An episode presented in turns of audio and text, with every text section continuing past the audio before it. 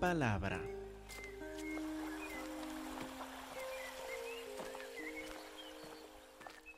Hermanos, por favor, abran sus Biblias a la carta de Judas. Vamos a repasar versículos 1, 2 y 3 para luego enfocar en versículo 4. La carta de Judas. Judas, esclavo de Jesucristo y hermano de Jacobo, a los llamados, amados en Dios Padre y guardados en Jesucristo, misericordia y paz y amor les sean multiplicados. Amados, por la gran solicitud que tenía en escribirles acerca de nuestra común salvación, me ha sido necesario en cambiar de tema. Me ha sido necesario escribirles de otra cosa. Me ha sido necesario escribirles exhortándoles, animándoles, que contiendan, que contiendan ardientemente por la fe que ha sido una vez dada a los santos.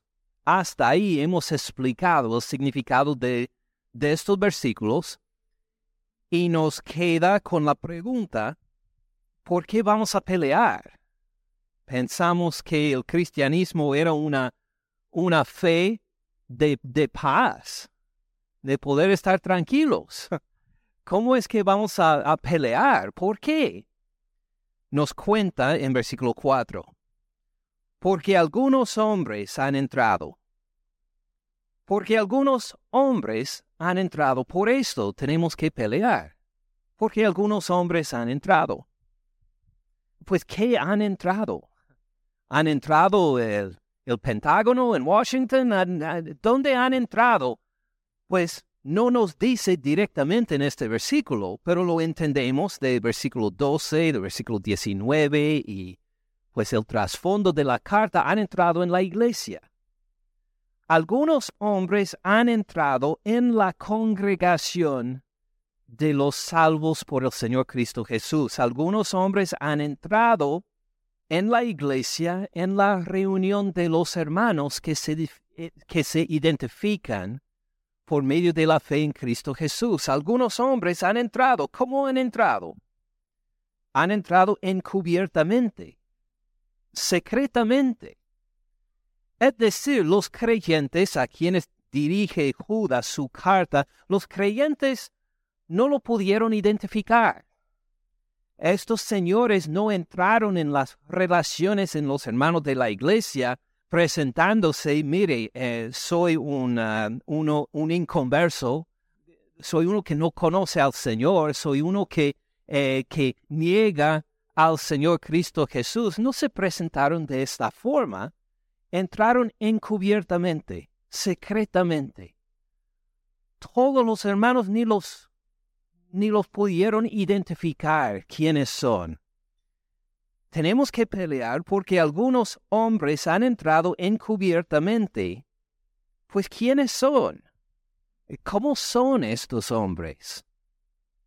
Pues nos dice en medio del versículo, vamos directamente a la descripción más breve de ellos en medio del versículo. ¿Cómo los identifica? Son hombres impíos. Hombres impíos. Estos hombres que entraron secretamente en las relaciones entre los hermanos de la iglesia son hombres impíos. Pues, ¿qué significa hombres impíos? No es una descripción que utilizamos con frecuencia. ¿Qué quiere decir hombres impíos? Tal vez entendemos mejor la descripción hombres impíos si consideramos lo que es el opuesto de esta descripción hombres impíos. ¿Quiénes son el opuesto de los hombres impíos serían hombres piadosos. Hombres piadosos serían el opuesto de los hombres impíos. Eh, ahora, ¿cómo son los, los hombres piadosos entonces? Pues un hombre piadoso es un hombre que tiene devoción hacia Dios un hombre que tiene reverencia hacia Dios, un hombre que adora a Dios, uno que teme a Dios, Un hombre que teme a Dios y por eso le demuestra el debido respeto, tiene reverencia a Dios, es un hombre piadoso. ¿Qué más hace un hombre piadoso? Pues por temerle a Dios, le obedece. Obedece al quien teme, obedece a quien a quien tiene reverencia, obedece a Dios. Un hombre impío es el opuesto. Un hombre impío es uno que no tiene temor de Dios. Eh, Dios existe tal vez o tal vez no, pero no, no le hace importancia a su propia vida, no teme a Dios, no tiene ninguna devoción hacia Dios, no adora a Dios. Y la palabra de Dios pues no le importa mucho. Podemos decir, no le obedece. No obedece a Dios porque no le teme no le hace caso, en realidad prefiere vivir su parte, su, vida aparte de Dios. Así podemos compararlos. Los hombres piadosos, devotos a Dios, entregados a Dios, diríamos nosotros, pero con un temor y un debido respeto a Dios que se manifiesta en la obediencia a Dios. Los hombres impíos, en cambio, son los que no obedecen a Dios, no le hacen caso, no le temen, eh, no, no consideran a Dios como un ser de mucha importancia en cuanto a su diario vivir. Viven como quieren. Estos hombres han entrado encubiertamente en la iglesia, secretamente en la iglesia, secretamente en las relaciones entre hermanos en la iglesia. Han entrado secretamente, como dice. Estos hombres impíos llevan camiseta con la letra I por, representando impíos. Nadie tiene camiseta la letra I, ¿verdad? Muy bien, no quería ofender a nadie por, por la camiseta que lleva. ¿Cómo los vamos a identificar entonces? Primero, tenemos que reconocer un detalle importante de los hombres impíos que encontramos en Romanos 1.18, con un dedo en Judas, vuelvan a la carta a los Romanos, capítulo 1, Romanos 1.18. Ahora dice, porque la ira de Dios, la ira de Dios se revela desde el cielo contra, ¿contra qué? Toda impiedad. Ahí es la característica de los impíos. Siguen la impiedad. ¿Estos hombres están bajo la misericordia de Dios? No, están bajo la gracia de Dios. No, están bajo qué, según la primera parte del versículo. Bajo la ira de Dios. ¿Por qué? Pues por su impiedad, la injusticia de los hombres que detienen con injusticia la verdad. Lo que nos toca ver ahí es que estos hombres impíos, aunque los hermanos mismos no hemos no los hemos podido identificar, no vemos sus camisetas con la letra I ni nada de esto, Dios los conoce. Dios los ha visto, están bajo la ira de Dios, iguales a lo que nos dice Judas, también en versículo 4, volviendo a Judas 4. Algunos hombres, vamos a pelear por esta razón, porque algunos hombres han entrado encubiertamente, secretamente, a escondidas. Han entrado encubiertamente entre las relaciones de los hermanos. Algunos hombres han entrado encubiertamente los que desde antes han sido destinados a esta condenación, hombres impíos. ¿Cuál va a ser el fin de estos hombres? La condenación. ¿Dios los conoce? Sí, están bajo su ira por su impiedad, por su falta de obediencia y reverencia y temor a Dios.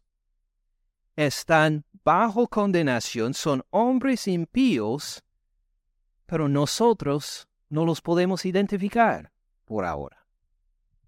Dios los conoce, están bajo su ira, están en el camino para la condenación, pero nos toca a nosotros identificarlos para poder pelear.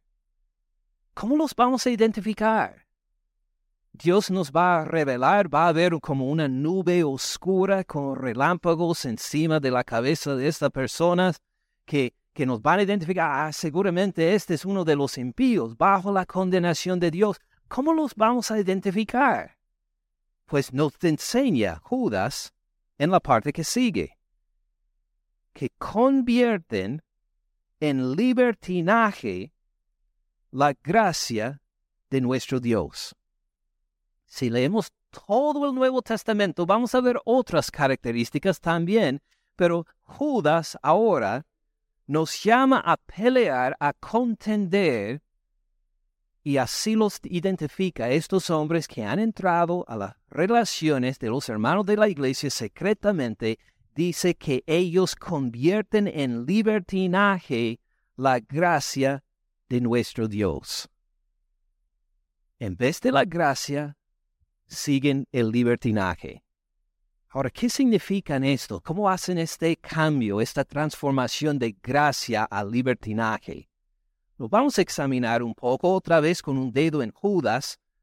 Vayamos a la izquierda, otra vez a la carta a los Efesios. A Efesios capítulo 2. Efesios 2, versículo 1, donde vamos a ver la gracia y el libertinaje. Efesios 2.1. Así describe Pablo una conversión verdadera. De cómo nosotros, que no éramos cristianos, sino pecadores, como nosotros fuimos cambiados por el poder de Dios para ser salvos. Efesios 2, versículo 1. Dice, Él, hablando de Dios, Él les dio vida a ustedes pero fíjense que no habla de una vida física. Él les dio vida a ustedes, hablando de vida espiritual.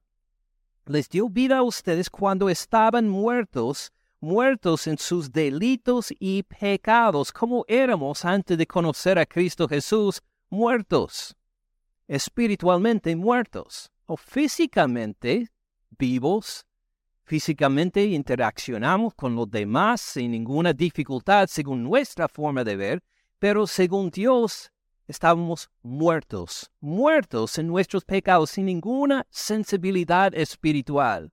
Éramos como una piedra fría frente a Dios, en los cuales anduvieron en otro tiempo. No solo fue de un momento a otro, sino que anduvimos en esta muerte espiritual regularmente delante de Dios, en los cuales anduvieron en otro tiempo, pues que seguíamos siguiendo la corriente de este mundo. Lo que nos parecía bien era lo que todos los demás nos decían en el mundo. Escuchábamos el radio, la televisión, leíamos cosas en el Internet, miramos el YouTube, lo que sea, y según lo que decían los otros, decíamos, ellos tienen razón voy a tomar decisiones a base de lo que los demás me dicen. Voy a vivir mi vida según lo que mis mejores amigos me dicen. Seguimos el corriente del mundo, nada más.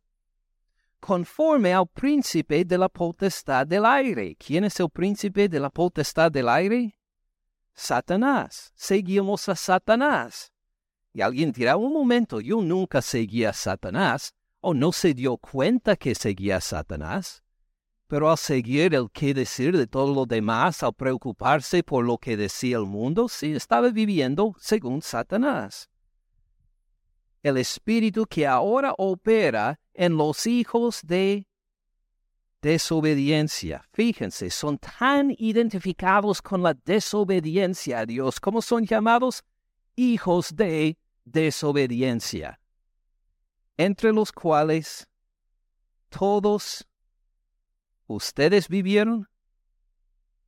¿Qué dice en versículo 3? Entre los cuales también todos nosotros vivimos. El apóstol Pablo se incluye también.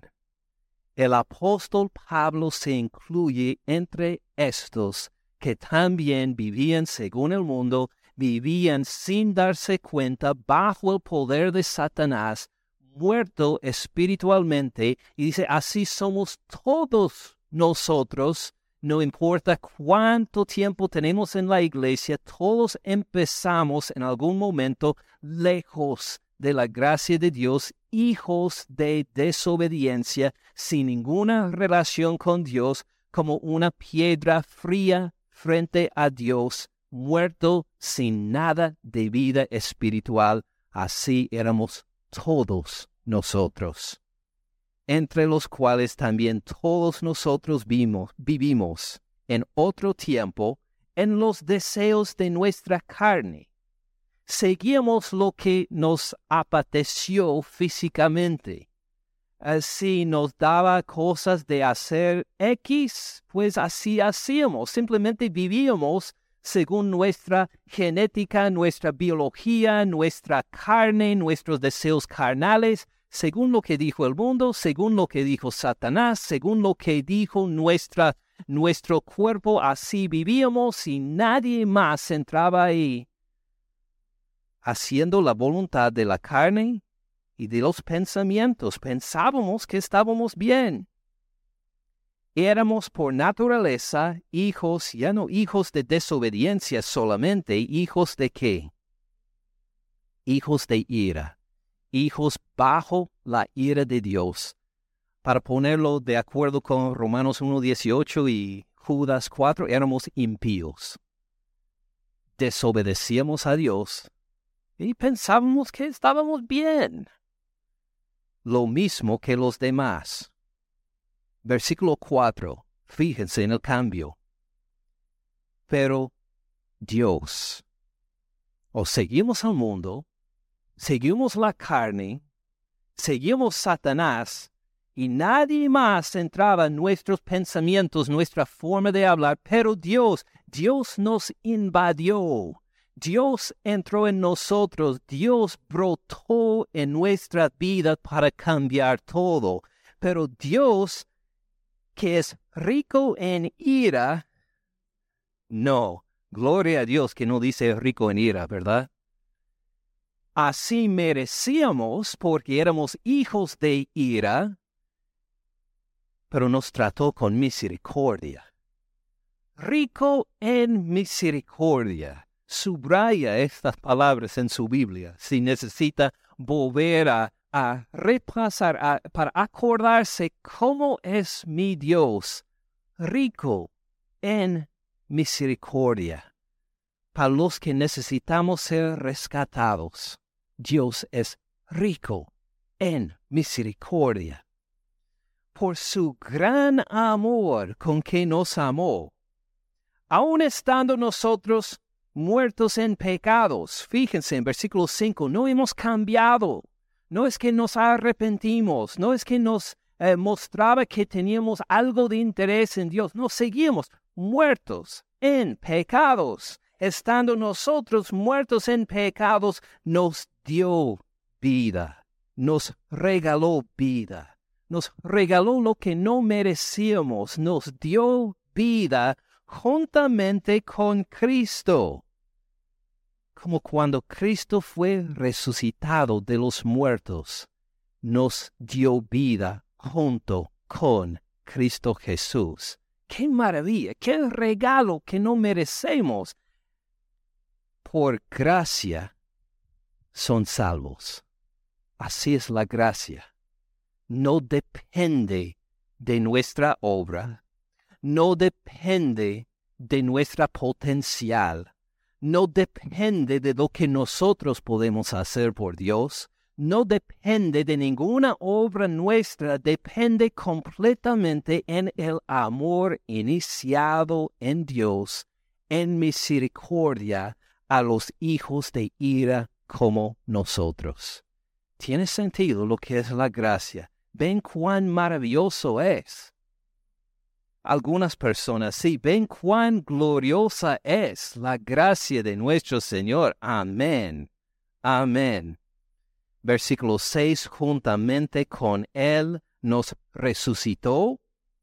Asimismo nos hizo sentar en los lugares celestiales y uno dirá, mire, estoy sentado acá en Dacula, Georgia, en una, en una silla, en una iglesia. ¿Cómo es que estoy sentado en los lugares celestiales. No tiene sentido. ¿Dónde está Cristo Jesús? Sentado a la diestra del Padre. Y nosotros unidos por fe en Él, ¿dónde estamos sentados? Junto con Él, por medio de la fe. Él es nuestra ancla. Él es nuestra salvación. En cierto sentido, estamos sentados, claro, acá en Decula, Georgia, pero a la vez unidos con Cristo Jesús en las alturas a la diestra del Padre.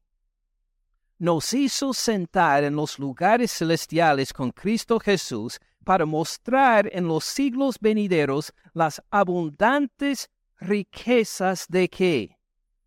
De su gracia, aún más gracia. Sabe que la gracia no solo nos salva, sino que nos hace crecer también en las cosas del Señor seguimos en la vida cristiana por la gracia de Dios, desde la salvación hasta el día de nuestra muerte, en nuestra resurrección, en todos somos apoyados por la gracia del Señor en todo.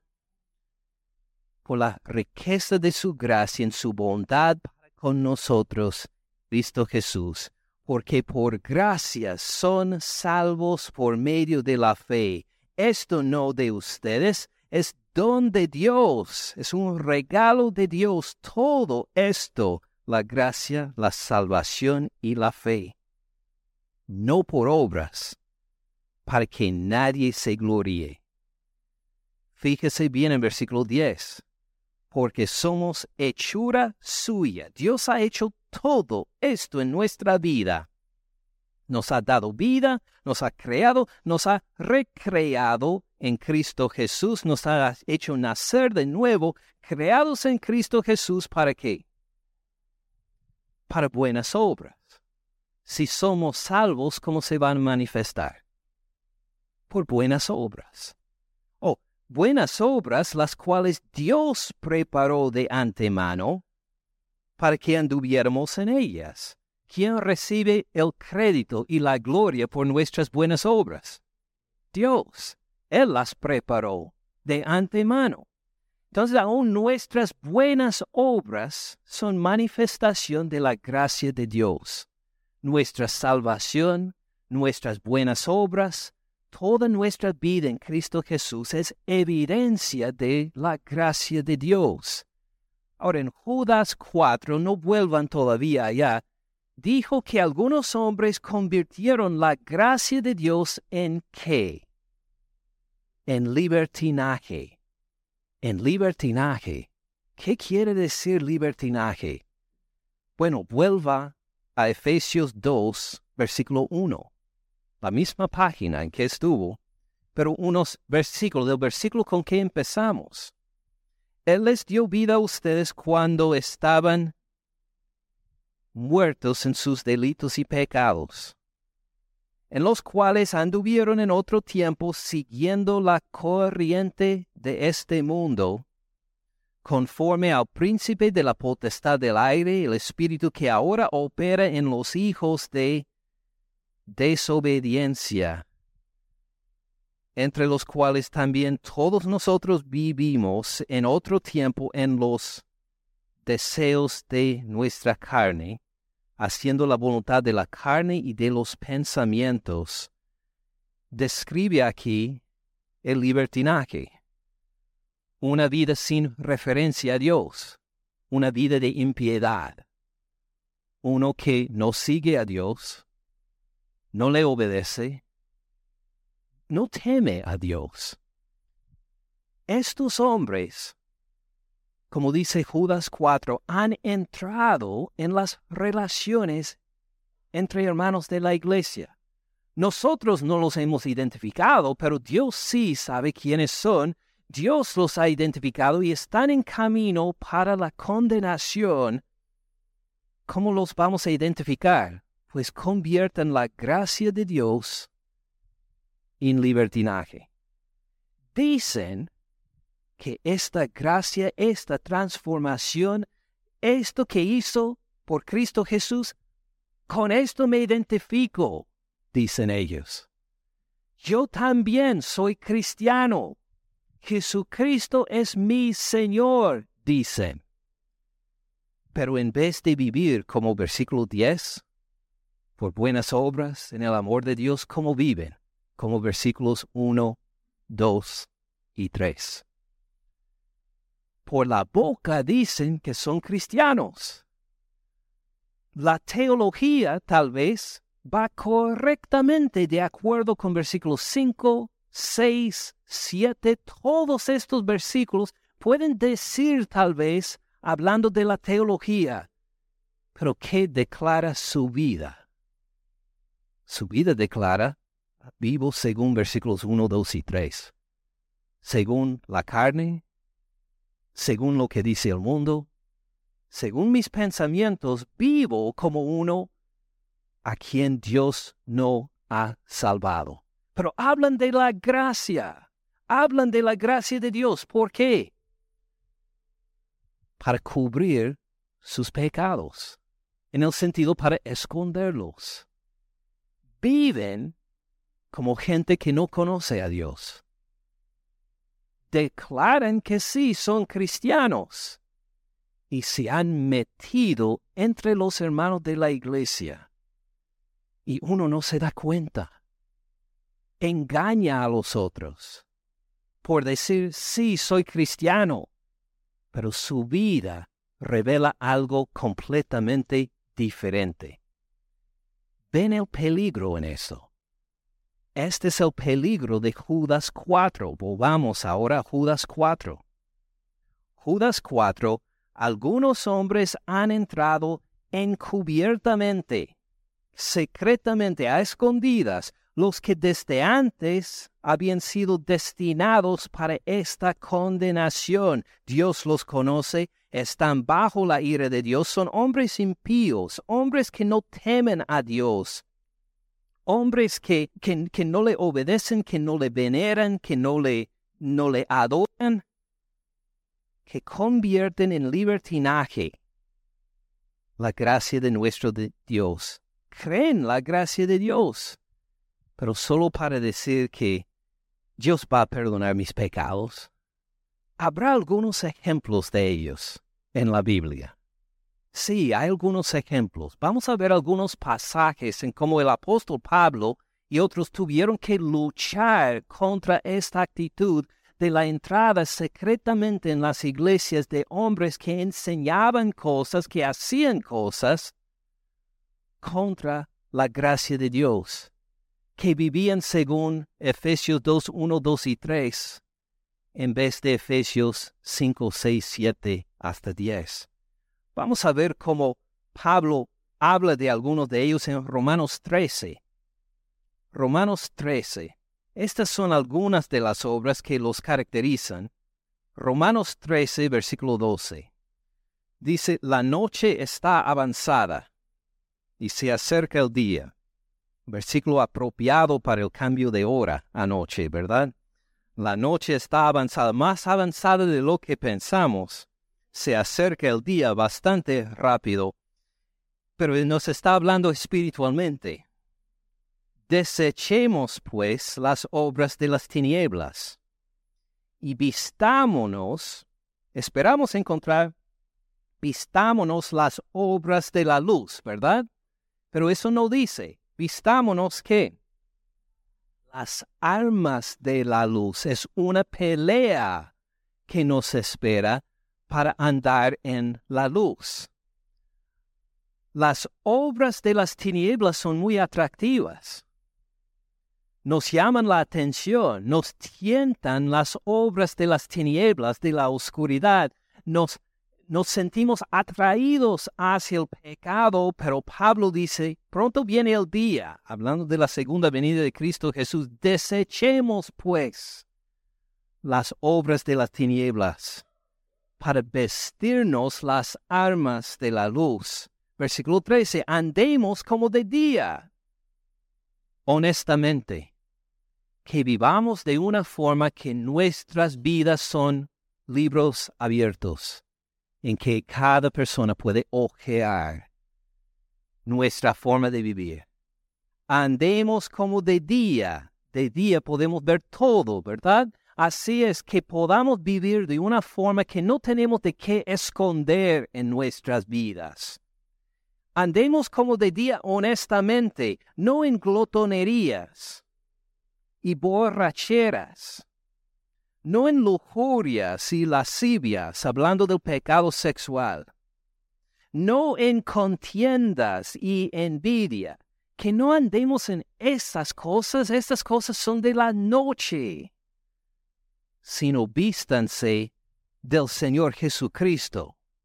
No provean para los deseos de la carne.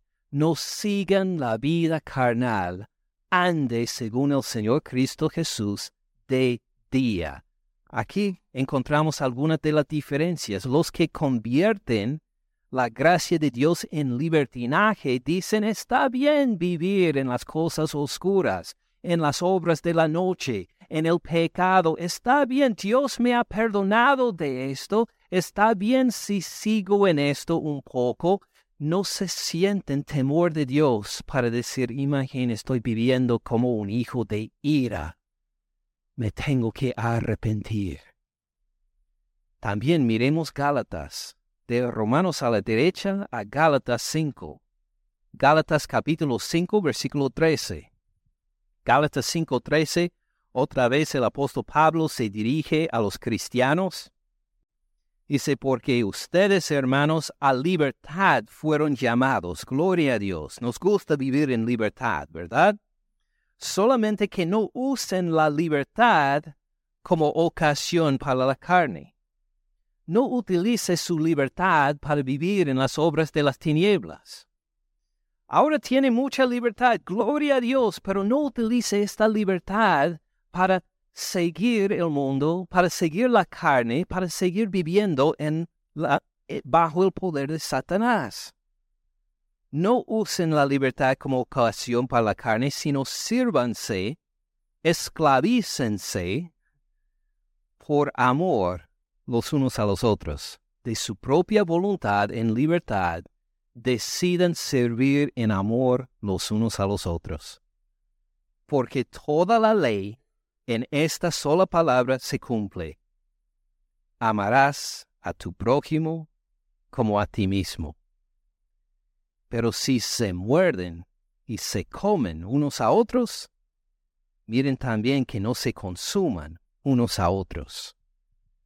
Use la libertad, podemos decir, pero no en amargura, no en para devorar a sus hermanos, no para insultarles, no para humillarles, no para hacer que se sientan mal.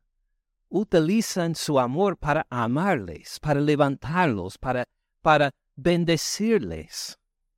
Podemos ver otro ejemplo de Gálatas a la izquierda a 1 Corintios, 1 Corintios 6. 1 Corintios capítulo 6, versículo 12. Aquí Pablo contesta directamente las enseñanzas de algunos que seguían este, este cambio de la gracia de Dios a libertinaje. Esto era uno de los lemas de ellos. 1 Corintios 6:12, todas las cosas me son lícitas.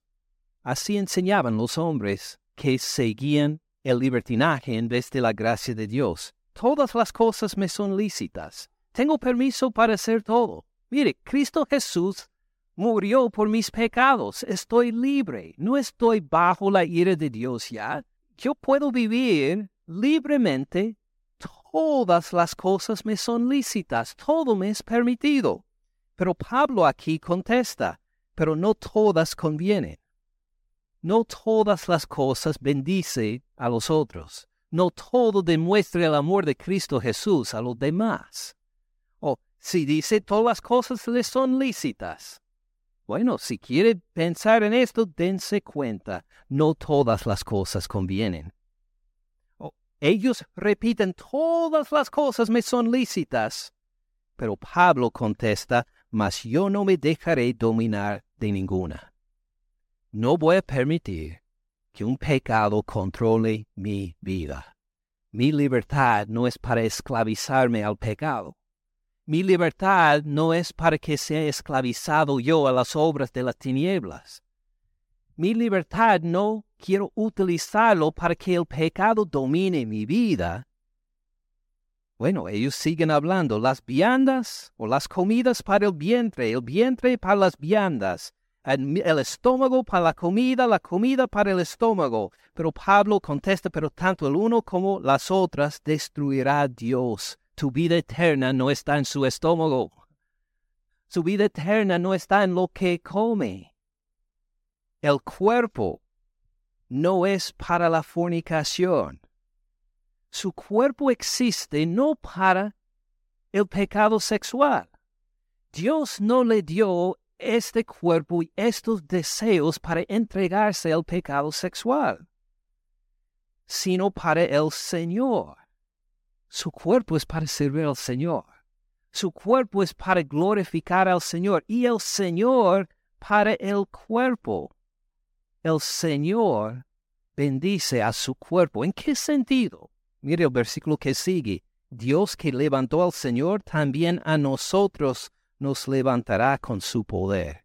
Si usted es cristiano, Dios le va a dar un cuerpo preparado para la eternidad en la segunda venida de Cristo Jesús, en la resurrección. Su cuerpo existe para glorificar a Dios y Dios se va en su poder a transformar completamente su cuerpo para convivir con Él eternamente. ¿Qué sentido tiene entonces, según versículo 15? ¿No saben que sus cuerpos son miembros de Cristo? Piensa en su cuerpo. Dice que me siento enfermo, me siento viejo. Usted es parte del cuerpo de Cristo Jesús. Con el cuerpo que tiene, fuera de forma o que está bien de forma, feo o bonito, para ponerlo como modelo en una revista o para pues que todos se rían de su forma que está fuera de forma, lo que sea, usted es miembro del cuerpo de Cristo Jesús, si es cristiano. Quitaré pues los miembros de Cristo, su cuerpo, y los haré miembros de una ramera, de una prostituta. ¿Voy a utilizar este cuerpo entonces para el pecado sexual? De ningún modo. Dios no me dio el cuerpo para esto no saben que el que se une con una ramera, con una prostituta, es un cuerpo con ella? ¿Cómo se va a unir un cristiano con el pecado? Es imposible. La escritura dice, los dos serán una sola carne, pero el que se une al Señor, un espíritu es con Él. Huyan de la fornicación, huyan del pecado sexual, Cualquier otro pecado que el hombre cometa está fuera del cuerpo, mas el que fornica, el que participa en el pecado sexual contra su propio cuerpo, peca. O ignoran que su cuerpo es el templo del Espíritu Santo, el cual está en ustedes, el cual tienen de Dios y que no son suyos. Uno dice, este es mi cuerpo hasta cierto punto es el cuerpo de Dios. Él lo redimió, Él lo va a resucitar. Él es el dueño de su cuerpo, no uno mismo. Porque han sido comprados por precio. Somos esclavos de Él. Él nos redimió, nos redimió nuestros cuerpos. Por eso, glorifiquen pues a Dios en su cuerpo Glorifiquen pues a Dios en su cuerpo por evitar el pecado sexual, por vivir en la pureza sexual, por vivir dentro de los parámetros que Dios ha dado para nuestra sexualidad, el matrimonio. Él nos dio nuestra sexualidad como gran bendición y dice, bajo, dentro de mis parámetros, dentro de mis reglas, dentro de mis límites que he puesto, les voy a bendecir abundantemente su sexualidad. Pero fuera de estos límites, no va a estar bajo mi bendición, va a estar bajo su ira. Han sido comprados por precio, glorifiquen pues a Dios en su cuerpo y en su espíritu, los cuales son de Dios. Nuestros cuerpos son propiedad de Dios. Miremos otro ejemplo en Filipenses, de 1 Corintios a la derecha, esta vez pasando Gálatas, Efesios, llegando a Filipenses, Filipenses 3. Filipenses 3, 18.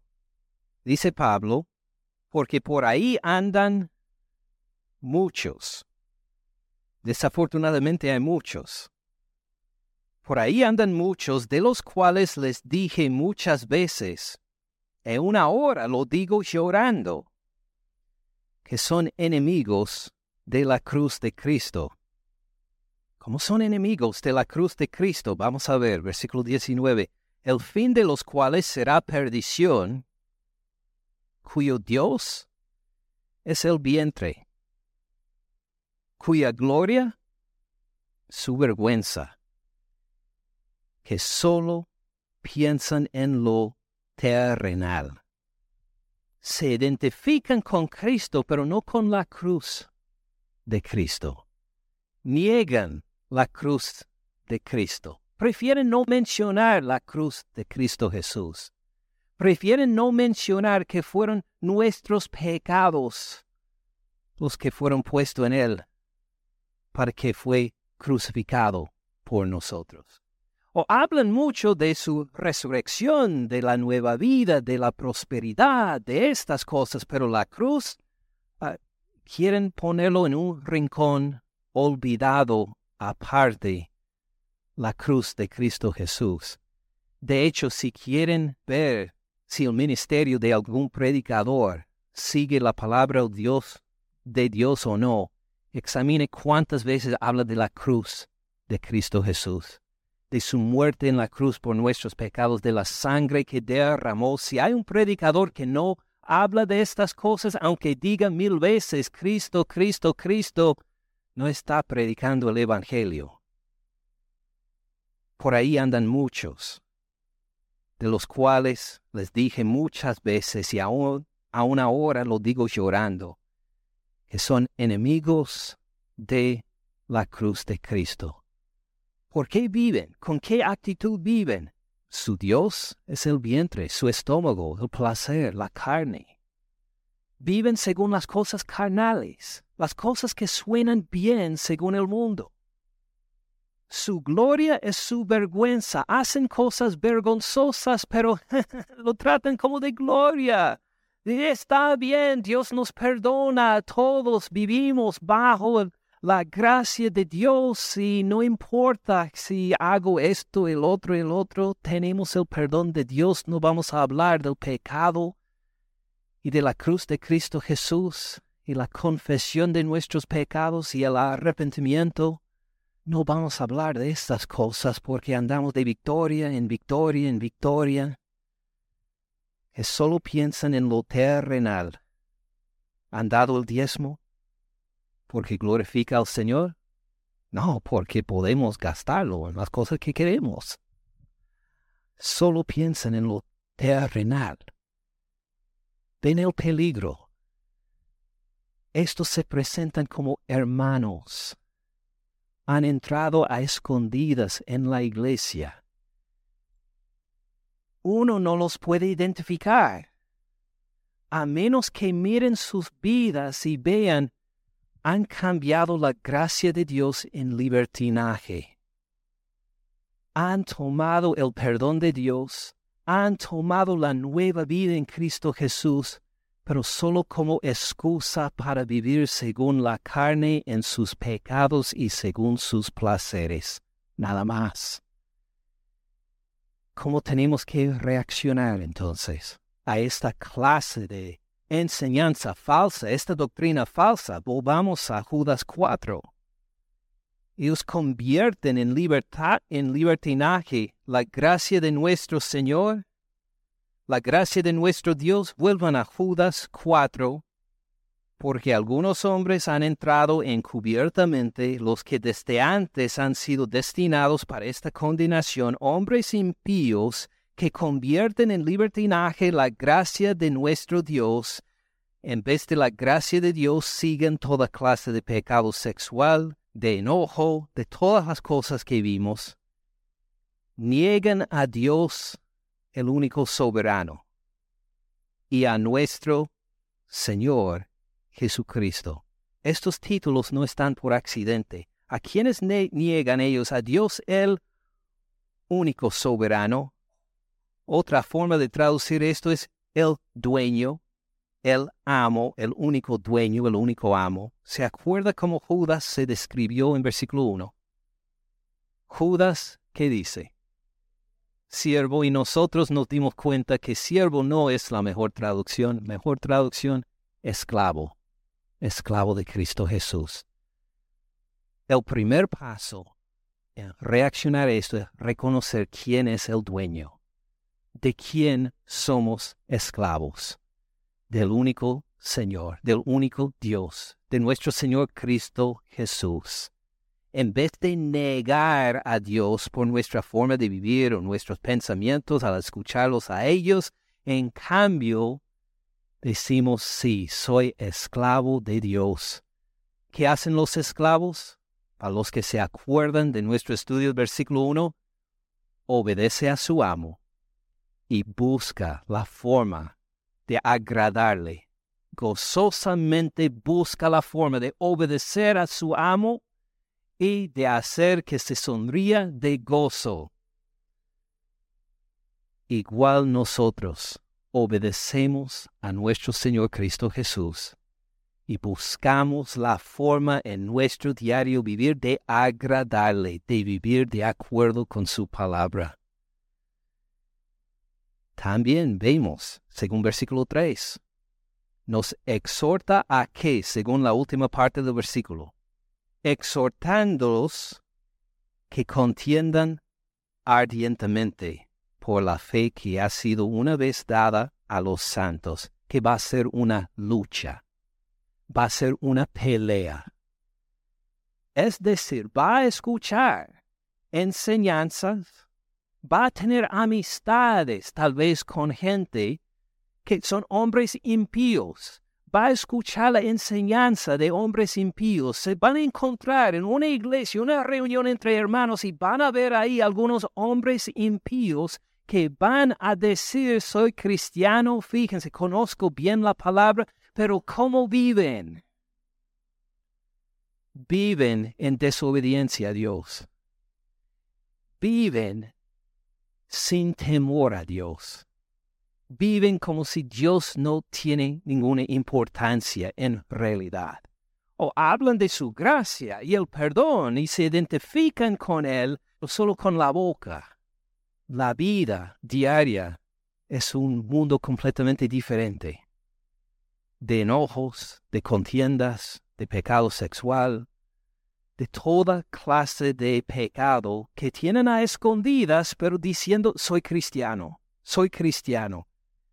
Y va a ser bien atractivo seguirles. Va a ser muy atractivo. Porque uno dirá, mire, entendí que no podíamos hacer esto como cristiano, pero no veo ningún problema en esto ahora. Ah, según el hermano fulano, que ese hermano que sabe mucho de la palabra, está bien hacer X cosa. Pensé que era pecado, pero obviamente no es. Entonces uno empieza a participar en lo mismo y luego se encuentra esclavizado al pecado. ¿Cómo pasó? Anduve bien. Y alguien en la iglesia misma, entre los hermanos mismos, alguien que se identifica como cristiano, me hizo desviar.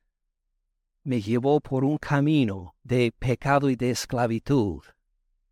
Por eso Judas dice, pelean, prepárense, identifíquense, arrepiéntanse, mire en su vida cuáles son las tentaciones que le va a llevar a un camino de perdición y de pecado. Por ejemplo, considerando ahora, ¿qué hacemos con el sermón ahora? Vamos a terminarlo, pero considerando tres cosas. Habrá algunas personas, espero, que escuchen este mensaje y que pueden decir, gracias al Señor por protegerme. Gracias por tu salvación, porque yo era uno de los de Efesios 2, versículos 1, 2 y 3.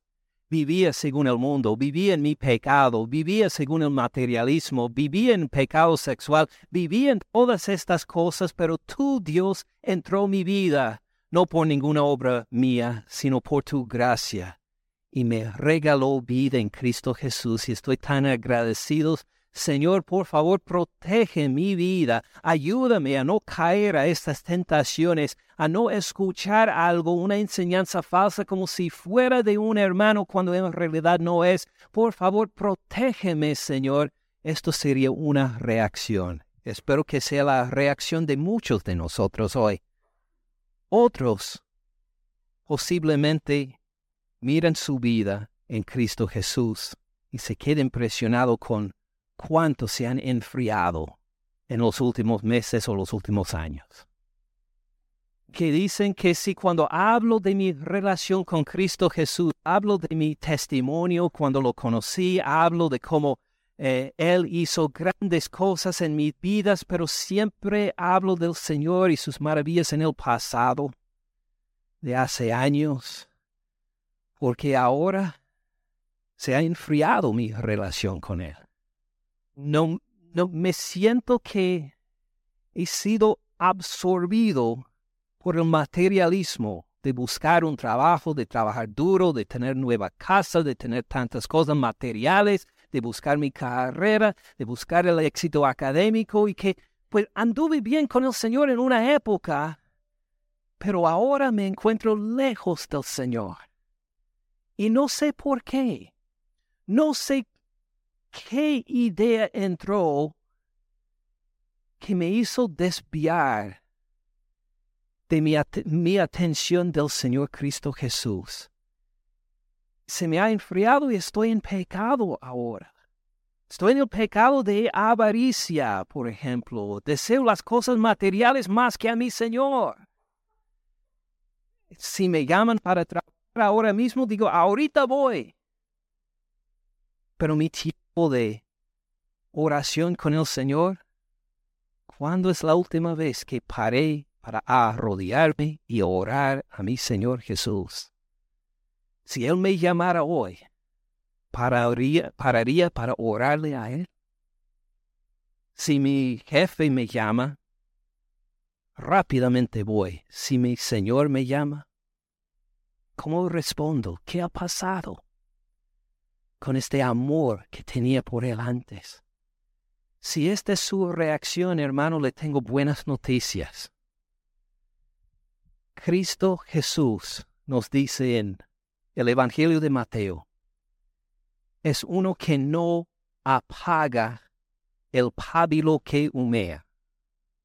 Ahora, ¿qué quiere decir esto? Si piensa en una vela en que estaba encendida pero luego empieza a chispear, empieza a apagarse, empieza a humear y está por ya casi apagarse por completo. Jesucristo no lo apaga. No dice, ah, esto no sirve, sino que Él le cuida y hace que brote en fuego vivo otra vez. Si usted se siente muy fría en su relación con el Señor, si se siente que se ha alejado de Él, que sus victorias eran en el pasado y ahora está nada más aguantando un día tras otro, apenas en la presencia del Señor, mírele a Cristo Jesús. Él es compasivo. Él está ahí para soplar su espíritu en su vida otra vez, para hacer que este esta fogata por el Señor que se encendía antes vuelva a cobrar fuerza para dar luz, para dar calor a su relación con el Señor Cristo Jesús. Es esta clase de Salvador nuestro Señor Cristo Jesús. Si usted es cristiano apartado, mírele al Señor Cristo Jesús otra vez. Esta es la segunda, segunda reacción a este mensaje. Una tercera reacción sería que tal vez hay personas que dicen, mi profesión de fe en Cristo Jesús ha sido falsa. No es verdadera.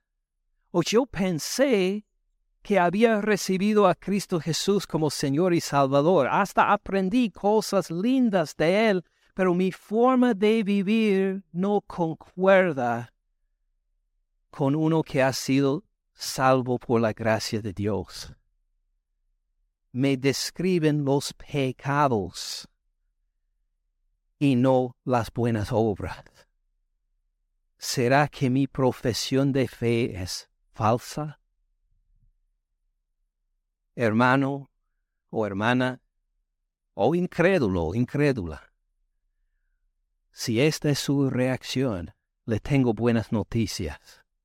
Cristo Jesús murió por todos sus pecados. Murió aún por el pecado de una confesión falsa murió por todos los pecados y si confía en Él, reconociendo que, mire, soy el, peor de los pecadores porque me he presentado como cristiano o como cristiana cuando no era. La gracia de nuestro Señor llega a perdonar este pecado también.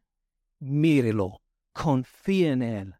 Reconoce que su estatus delante de Dios no es por sus obras si lo puede impresionar o no, sino está en Cristo Jesús, el que murió por todos sus pecados. Confía en Él, pídele, ruégale que le transforme, suple por primera vez su Espíritu Santo en su vida, para regenerarlo, para hacer morir su vida pecaminosa para por primera vez vivir en vida nueva en Él. Tres reacciones. Los que dan gracias al Señor por la salvación, en humildad, dándole honra, alabanza y obedeciéndole con una actitud de profundo agradecimiento. Una segunda reacción, los que dicen que me siento hundiéndome en este pantano de pecado, de vivir según el mundo. Sálvame, rescátame, Señor. Él lo va a rescatar. Los que dicen mi profesión de fe ha sido falsa. No he seguido al Señor Cristo Jesús. Mi vida refleja más el demonio que el Señor Cristo Jesús. Arrepiéntase, busque la vida eterna en Él, confía en Él para tener perdón de sus pecados. Hermanos, vamos a orar ahora mismo. Y lo que haya sido su reacción de estas tres, mire al Señor Cristo Jesús con agradecimiento, con arrepentimiento, aunque sea arrepentimiento de por primera vez. Padre Celestial, gracias por tu gracia a nosotros en Cristo Jesús. Gracias, Padre, por lo que nos sentimos cuando leímos estos versículos lindos en Efesios 2, de tu misericordia con nosotros, de tu gracia por nosotros, de cómo nos has dado vida nueva en Cristo Jesús. La gloria sea para ti. Padre Celestial, algunos entre nosotros nos sentimos el peso de hundirnos en un pantano de pecado, las cosas del mundo, las cosas de la oscuridad, alejándonos más y más de ti. Rescátanos, Señor. Sálvanos. Haznos sentir el gozo que antes teníamos por nuestra salvación haz que nos maravillemos otra vez de nuestro tesoro, el Hijo tuyo, Cristo Jesús, y que confiemos en Él como el tesoro de más valor que hay en los cielos y en la tierra. Por favor, Padre Celestial, haz que nos enamoremos tanto del Señor Cristo Jesús, que peleemos por Él que peleemos contra la tentación, que peleemos contra el pecado, que peleemos contra esta actitud, este ambiente del mundo que nos quiere quitar el gozo y el amor que tenemos por tu Hijo Jesús. Padre, por favor, haz que nuestro tiempo con Él diariamente sea un tiempo vivo, un tiempo que anhelamos pasar con Él, que llegue a dominar toda nuestra vida, cada hora de nuestra vida, que nos levantemos por la mañana celebrándote, enamorados de ti, que andemos en el trabajo, en la casa o donde sea, pero enamorados de ti. Que podamos acostarnos en la noche agradecidos por todos los éxitos y todas las pruebas que nos ha llegado durante el día, porque tú tienes dominio sobre todo. Haz que nuestros corazones otra vez estén encendidos de pasión por tu Hijo Jesús, superando aún nuestros mejores momentos en nuestro caminar pasado contigo. Y Padre, clamamos por los que todavía no te conocen, los que tal vez han declarado públicamente soy cristiano, soy cristiana, los que han sido bautizados tal vez, bautizados, los que tal vez hasta han servido en algún ministerio, han enseñado, han predicado, para decir todo fue una farsa, un engaño, porque mi vida no concuerda con cristiana. Me arrepiento, Señor, sálvame. Por favor, Padre Celestial, la obra que tú quieres hacer en nosotros por este sermón, hazlo, Señor. Haz, Señor, que nuestra atención sea dirigida a tu Hijo Jesús. Vamos a tener un momento para oración en silencio les pido que pongan atención no en mí, no en los hijos que acaban de entrar, sino en nuestro Señor, que en la cruz derramó su sangre y respiró su último, por amor por usted, que murió para que tus pecados fueron borrados completamente. Y la vida justa de Él ahora está en ti. Esta justicia, esta rectitud que tú no mereces, ni yo tampoco, fue dado a nosotros por Cristo Jesús cuando murió en la cruz por nuestros pecados. Padre Celestial, gracias por la cruz de tu Hijo Jesús y el perdón de nuestros pecados. Llénanos con tu Espíritu Santo para andar enamorados de ti, caminando según el Evangelio de nuestro amado Señor Cristo Jesús en cuyo nombre oramos. Amén. Gracias por escuchar al pastor Ken en este mensaje. Para más recursos, visite caminandoensupalabra.org.